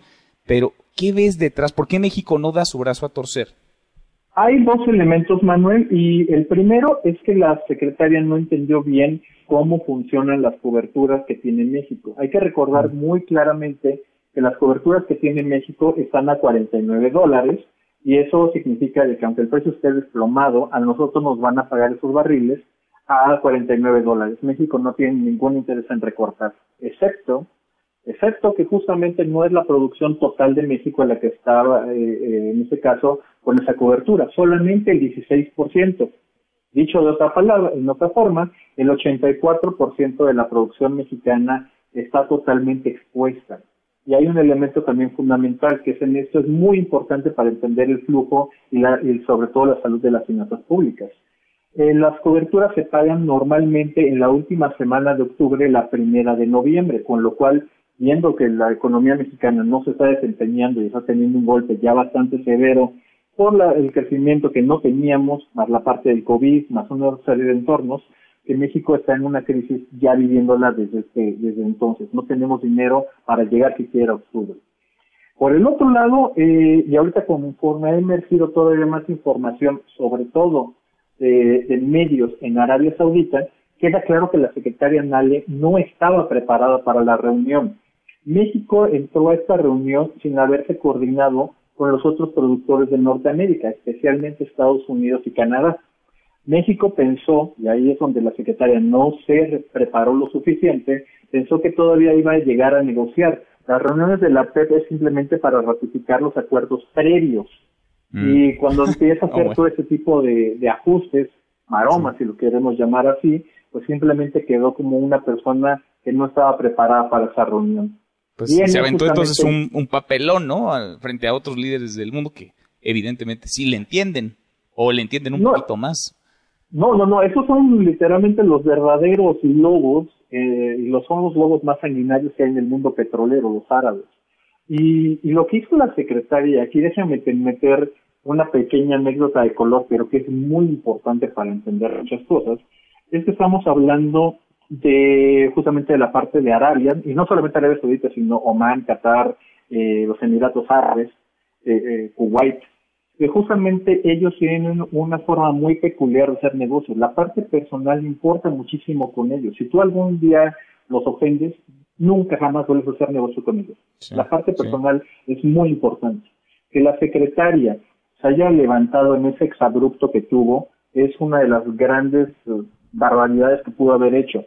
Agreguémosle, porque también es necesario mencionarlo, que estamos hablando de la región más machista, absurdamente machista del mundo. Con lo cual que este agravio lo ha hecho aparte una mujer que no tenía velo, esto es mal, mal, mucho mal visto. Esa es la razón por la cual el ministro de Irán abiertamente dijo que México debería ser pateado de la reunión, sacado y proseguir sin ellos. Qué, eh, complicado, ¿no? Ahora, ahora Gonzalo, eh, eso ayer, hoy, ¿cómo la ves? Nos salimos con la nuestra porque aparece Donald Trump y dice que le va a echar la mano a México, que México recortará la producción petrolera a 100 mil barriles diarios, pero el resto los va a poner Estados Unidos. ¿Nos salimos con la nuestra o nos empezamos a preocupar? Porque así buena onda, lo que se dice buena onda no es Donald Trump. No, pero fíjate, antes de llegar a esta parte fundamental, y ya casi te acabo el recuento de ayer, y te voy a decir dónde están los puntos claves. Cuando usted se tira y afloja con los demás miembros del OPEP, la secretaria Nale simplemente agarra, se para y se va. La reunión duró todavía una hora y veinte minutos más a partir de ese exabrupto. Ahí, y eso lo sabemos hoy gracias al presidente López Obrador, hubo una llamada precisamente del presidente Trump a López Obrador donde se negoció, no sabemos qué se negoció, pero sí sabemos el resultado, que México ofrecería 100 mil barriles, cosa que lo expresa la secretaria ayer por la tarde, eh, de todos los lugares una, fue un tweet lo que, como lo anunció, y justamente Estados Unidos se comprometía a tomar 250 de la oferta original de la OPEP. Hoy sabemos que Estados Unidos se está metiendo en un problema, principalmente el presidente Trump, porque no tiene un mecanismo legal para hacer un recorte. De hecho, dada la legislación americana y las, las leyes federales, no puede hacer eso porque es ilegal y sin embargo todavía está dispuesto, lo acaba de anunciar apenas hace unos 22, 23 minutos, que aún así va a apoyar a México y que ya después arreglarán cómo, cómo va a ser. A lo mejor México lo reembolsa a Trump o, alguna otra forma. ya después verá cómo nos cobra, pero de que nos va a cobrar, nos va a cobrar. Estamos hablando del presidente más transaccional, el que no da pasos sin guarache, valga la, expresión de la sabiduría popular, que tenemos justamente por contraparte. Así es. Qué cosa, qué historia. Gonzalo, te agradezco que nos hayas dado luz y que nos hayas entender, ayudes a entender lo que ocurrió ayer y el impacto que podría tener. Gracias. Manuel, te mando un gran abrazo a ti y a tu público. Igual para ti, muy buenas tardes. Es Gonzalo Morroy, experto en temas petroleros, energéticos, el desplante ayer de Rocional. En Mesa para Todos, Esra Chabot. Esra, querido Esra Chabot, como todos los viernes en esta mesa para todos, le salió lo buena onda. Donald Trump nos va a ayudar a cambio de nada, Esra. Sí, como no. Anja se dice en árabe, para ahora quieren entender que, los árabes son los que dominan. Ningún buena onda ni nada por el estilo. Bueno, pues ahí está, Gonzalo te daba las pautas de cómo se maneja esto. Yo lo que te puedo decir básicamente es que estamos metidos en un hoyo en donde difícilmente podemos salir lo más eh, bien librado posible. Primero que la OPEP no ha terminado por aceptar esto, Arabia Saudita dice que México tiene que bajarse el 23%. Segundo, que pues Donald Trump puede decir lo que quiera, hay que recordar que entre lo que dice Trump y lo que funciona, esta parte eh, eh, es hay una hay una distancia enorme. A ver, ¿Cómo funcionan las reducciones en los en las, los, eh, eh, en, grandes cárteles de producción petrolera? Ha muchísimas ocasiones en donde llegan a acuerdos, es la historia del 90, 94, 98, etcétera, de reducciones y no se cumplen porque los distintos actores terminan por seguir produciendo y hay mecanismos de control donde saben perfectamente que no se está cumpliendo con la baja en los volúmenes, en la presión, etcétera. Entonces te descubren, no funciona y bueno, se vuelve a caer el precio del petróleo. Esto ya es un, estás hablando de un, de un consorcio mundial que sabe muy bien cómo se las gasta cada uno de ellos. En Estados Unidos, eh, es cierto que el presidente de Estados Unidos en una situación de emergencia tiene la posibilidad de establecer un mecanismo de control, pero son empresas privadas, no son empresas estatales, son empresas privadas que producen y por lo tanto eh, llegar a acuerdos con ellos supone pues eh, todavía un mecanismo mucho más complejo de negociación. No son sus edificios, no es una red inmobiliaria, no está negociando como lo, como lo acostumbra Trump, como si estuviese vendiendo coches usados. Entonces, esto se complica enormemente porque una de las fichas que es México, que a duras penas está produciendo, está sacando un millón seiscientos cincuenta mil barriles y que en los próximos dos años no va a sacar unos setecientos, unos ochocientos, pues no acepta bajarse a los unos doscientos, unos cuatrocientos, que con los, habría que hacer las cuentas bien sobre qué tanto pierdes o qué tanto ganas en función de cuánto va a subir el precio del petróleo. Pero lo que es cierto es que en las actuales circunstancias, eh, precios del petróleo de a 20 o de a 30 dólares no te dan para que Pemex pueda seguir viviendo, pues ni siquiera los de, ni siquiera los de 40 o de 50, no te dan para eso, apenas te dan para que estés manejando esto. Esto tiene que ver otra vez con esta visión muy muy eh, de los años 70 de que la empresa tiene que seguir produciendo petróleo, ya no lo va a poder hacer, porque además si le aceptan, que no creo que vaya a suceder, pero que le acepten que produzca unos 600, a unos 600, a más o menos un precio de barril de, cuatro, de, de 40 o 50 dólares, no te dan las cuentas para salir no te dan, no te dan para La, el nivel de operación con la cantidad de gente que tiene Pemex operando.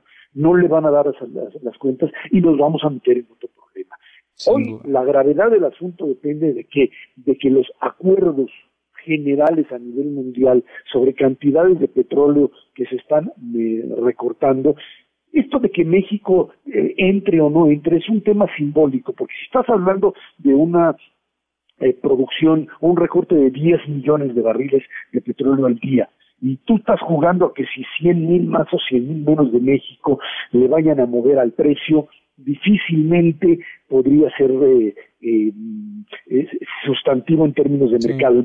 Eso es un error, pero fíjate, me llama la atención es la lectura que le dan los seguidores al presidente López Obrador, ¿no? Aquellos que a veces defienden lo indefendible, a veces aplauden lo que es difícilmente reconocible, pero dicen, ya ven, ahora sí, somos independientes, México no agacha la cabeza, sigue adelante la política energética el presidente López Obrador, corte a pidiéndole el favor al más capitalista de todos los presidentes del mundo, al más neoliberal, a Donald Trump. está bien, pero son símbolos. A ver, Jorge Díaz Serrano llegó y le dijo a López Portillo, no se puede, se están cayendo los mercados, se volvió esto en los años, en el año 80, 81, esto se volvió ya un mercado de compradores, no de vendedores. Hay que bajar el precio para amarrar precios buenos antes de que esto se caiga más y dijo, nada, México no pues se vende, vamos a seguir vendiendo el petróleo caro y fijamos un precio caro. Y boom, se nos fueron los contratos para abajo.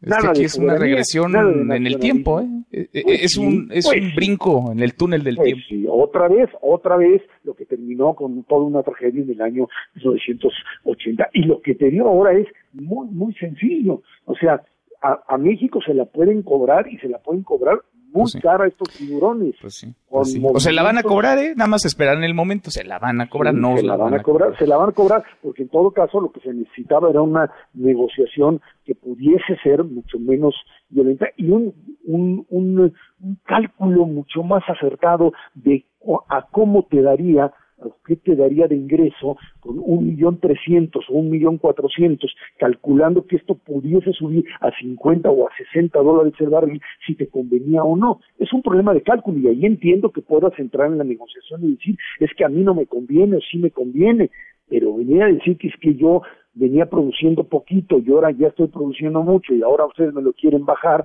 a mí quién me importa.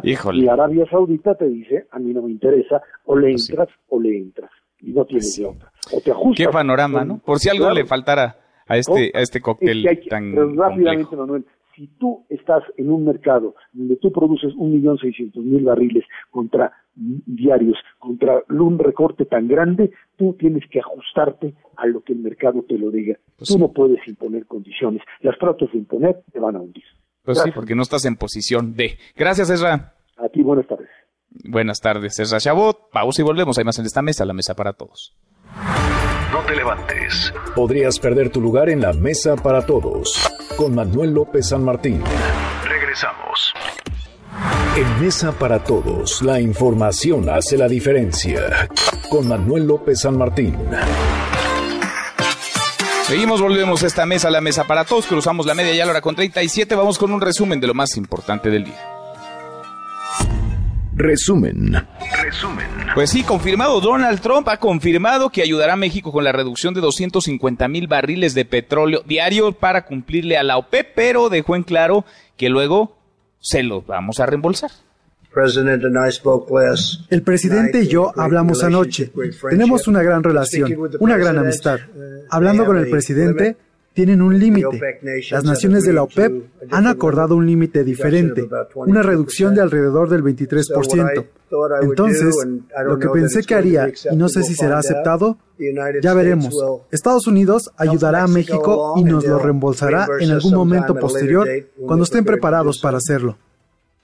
Bueno, eso hoy Ayer Rocío Nale, la secretaria de Energía, se levantó de la mesa en esta negociación con miembros de la OPEP. Hoy el presidente López Obrador en la mañanera explicó los motivos. Escuche. Nosotros nos sostuvimos hasta el final porque nos ha costado mucho esfuerzo aumentar la producción. Bueno, la palabra del presidente Andrés Manuel López Obrador. El mundo supera ya las 100 mil muertes. De hecho, son más de 101 mil muertes ya por COVID-19. Italia sigue a la cabeza, casi 19 mil fallecidos. Le sigue Estados Unidos con 18 mil muertos. Bueno, y en nuestro país, vaya caso, ¿eh? en México tenemos que diferenciar entre los confirmados y entre los estimados por el modelo Centinela, los casos confirmados, los contagios positivos de COVID-19, 3.441, muertos 194. Bueno, y además de los contagios, el golpe económico en varios destinos turísticos, ¿cómo la pasan en Guerrero, en las playas de Acapulco, de Ixtapa, Eduardo Guzmán, vacías, desiertas? Eduardo, buenas tardes. Buenas tardes, Manuel. Te informo que el gobernador de Guerrero, Héctor Astudillo Flores, llamó a la federación a alistar medidas que ayuden a los 32 estados del país ante el posible incremento de casos de coronavirus y presiones sociales. Explicó que al pasar la Semana Santa y por las condiciones del aislamiento social, se prevé que la sociedad salga a manifestarse. Agradecemos, reconocemos el, el ánimo de colaborar, de aceptar, de entender esta circunstancia. Entendemos también que existen quienes expresan porque no tienen el sustento, tengan la seguridad que son motivo de nuestra preocupación la cifra de hoteles cerradas de manera voluntaria ascendió a 160, principalmente en Acapulco e Ixtapas y Guatanejo, explicó Astudillo Flores. Por su parte, a través de sus cuentas en redes sociales, la Secretaría de Salud Estatal informó que hay reportes de casos donde algunos ciudadanos buscan en sus municipios a los pacientes contagiados por coronavirus y a sus familiares para agredirlos y acosarlos. Incluso han agredido a personas cercanas a fallecidos víctimas de esa enfermedad. Hasta aquí la información desde Guerrero. Continuamos en Mesa para Todos. Gracias, muchas gracias Eduardo. Y de Guerrero a la Riviera Maya, Israel García. Israel, buenas tardes. Buenas tardes, Manuel, para ti y toda tu audiencia. Te informo que este viernes la cifra de afectados por COVID-19 sigue en aumento.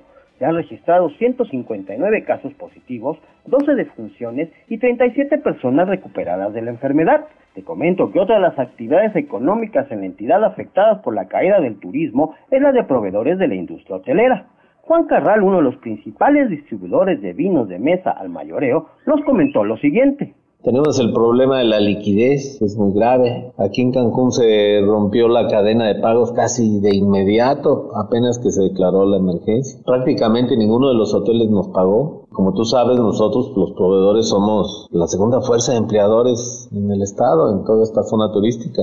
Manuel, te informo que autoridades del Aeropuerto Internacional de Cancún, segundo a nivel nacional en operaciones, anunciaron que debido a la poca frecuencia de vuelos, a partir del día de mañana cerrarán la Terminal 2 y mudarán todas las operaciones a la Terminal 4. Por último, te comento que Cancún, Puerto Morelos y Isla Mujeres registran una ocupación hotelera del 10.2%, mientras que en la Riviera Maya de 3.9%. Manuel, esta es la información. Gracias. Volvemos a Mesa para Todos. Muy buenas tardes, Israel. Israel García y de la Riviera Maya a Baja California Sur, Los Cabos, Cabo San Lucas, Julio César Paniagua. Julio César, buenas tardes. Manuel, muy buenas tardes. A partir de este lunes, en Baja California Sur, se ordena el cierre de negocios y comercios no esenciales. Esto se suma al cierre que desde el 6 de abril se aplicó a toda actividad turística que incluyen actividades de playa, navegación y pesca deportiva, paseos en motocicleta, snorkel o espectáculos como los delfinarios y la recepción y atención de grupos y convenciones, actividades que generan más del 80% de los ingresos económicos de la región este Viernes Santo, a diferencia de otros años en donde la tradición de los sudcalifornianos es acampar en las playas a lo largo del litoral del estado, hoy están desiertas, ya que se han cerrado a todo visitante. En general, la economía local se ha detenido en un 90%. Hasta ahora, no hay una estimación del impacto económico que se tendrá en el destino. Sin embargo, tanto autoridades estatales así como directivos turísticos no ven un panorama alentador para los próximos meses. Hasta el momento, en Baja California Sur se reportan 71 casos confirmados de COVID-19, 59 de estos en Los Cabos y 12 más en La Paz, capital del estado, tres fallecimientos y 94 casos sospechosos. Hasta aquí la información. Gracias, muchas gracias Julio César. Bueno, y por primera vez en 177 años la Pasión de Cristo, la representación en Iztapalapa, se lleva a cabo sin gente, es un evento a puerta cerrada y sin recorrido por las calles. El Papa Francisco en Roma, en el Vaticano, también llevó a cabo el Via Crucis en una solitaria plaza de la Basílica de San Pedro. No hay gente, no hay medios, es una estampa inédita. Hasta aquí el resumen con lo más importante del día.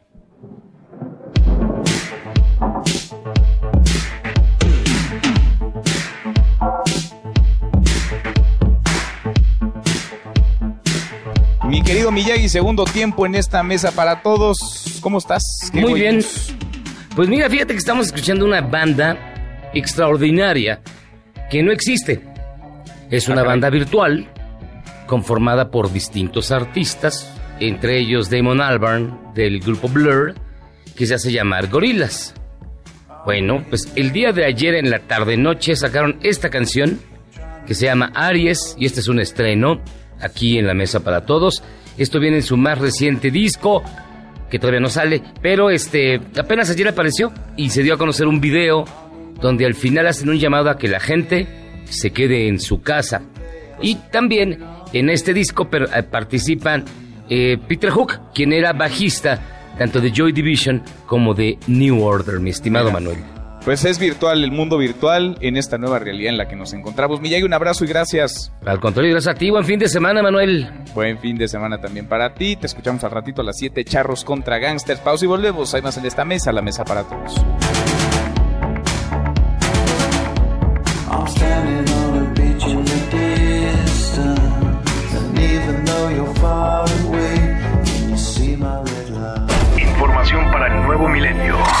Mesa para Todos con Manuel López San Martín. Regresamos. Más información y análisis en Mesa para Todos con Manuel López San Martín.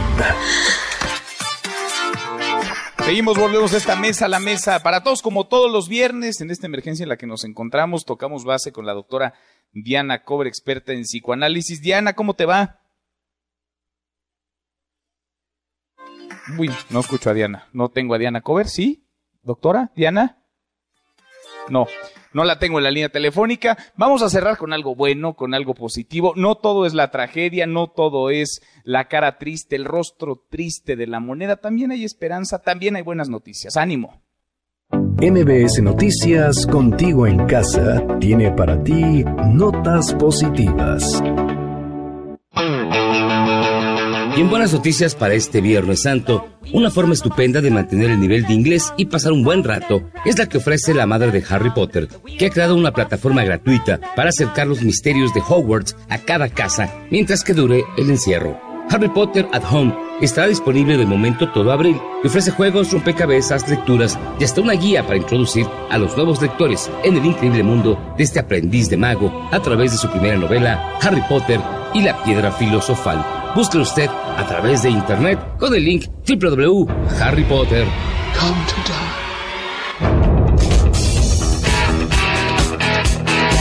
Y Gene Simmons, sí, el bajista de Kiss, criticó a la gente que se queja por la cuarentena obligada como medida preventiva ante la pandemia del coronavirus y aseguró que la mejor manera de ayudar es quedarse en casa.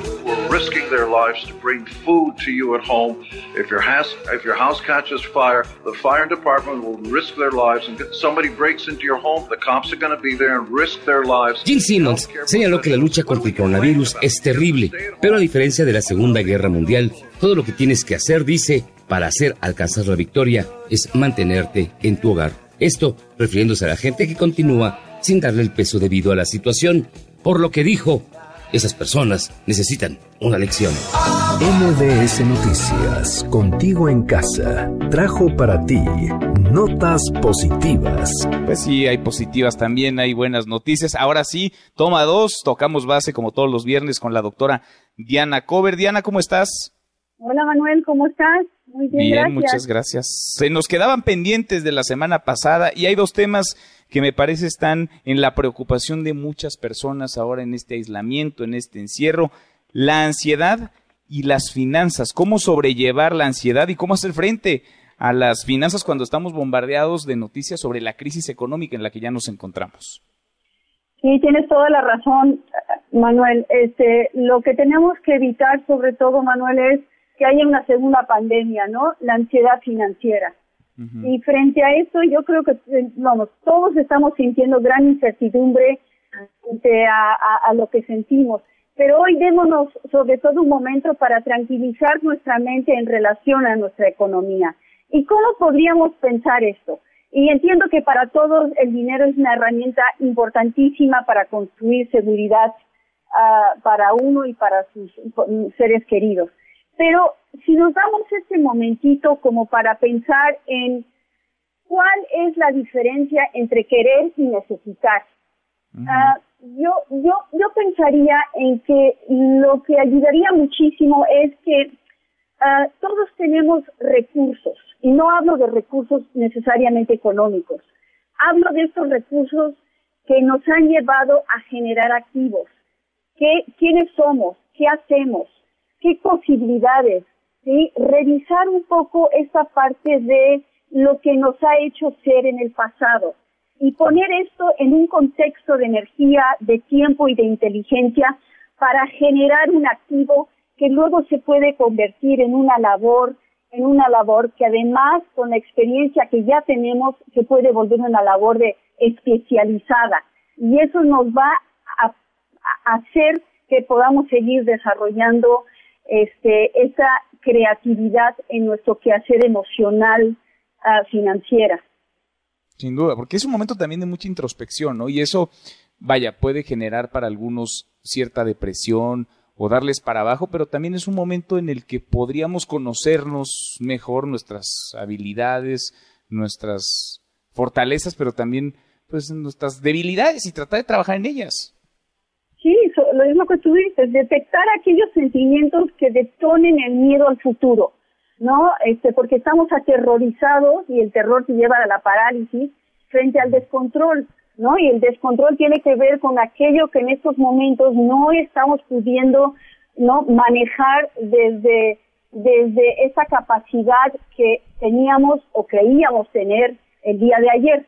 ¿No? Entonces es muy importante identificar lo que te hace estar más cerca de tu meta y no alimentes sentimientos negativos que puedan bloquear esta posibilidad que hay, porque todos tenemos la posibilidad de volvernos, de volvernos a crear, ¿no? Desde un lugar, desde lo que tenemos, desde nuestros recursos y, ¿no? Este, y a lo mejor, ¿no? Y, y, y llevar esto a un lugar de más posibilidad y más, más no un lugar más positivo.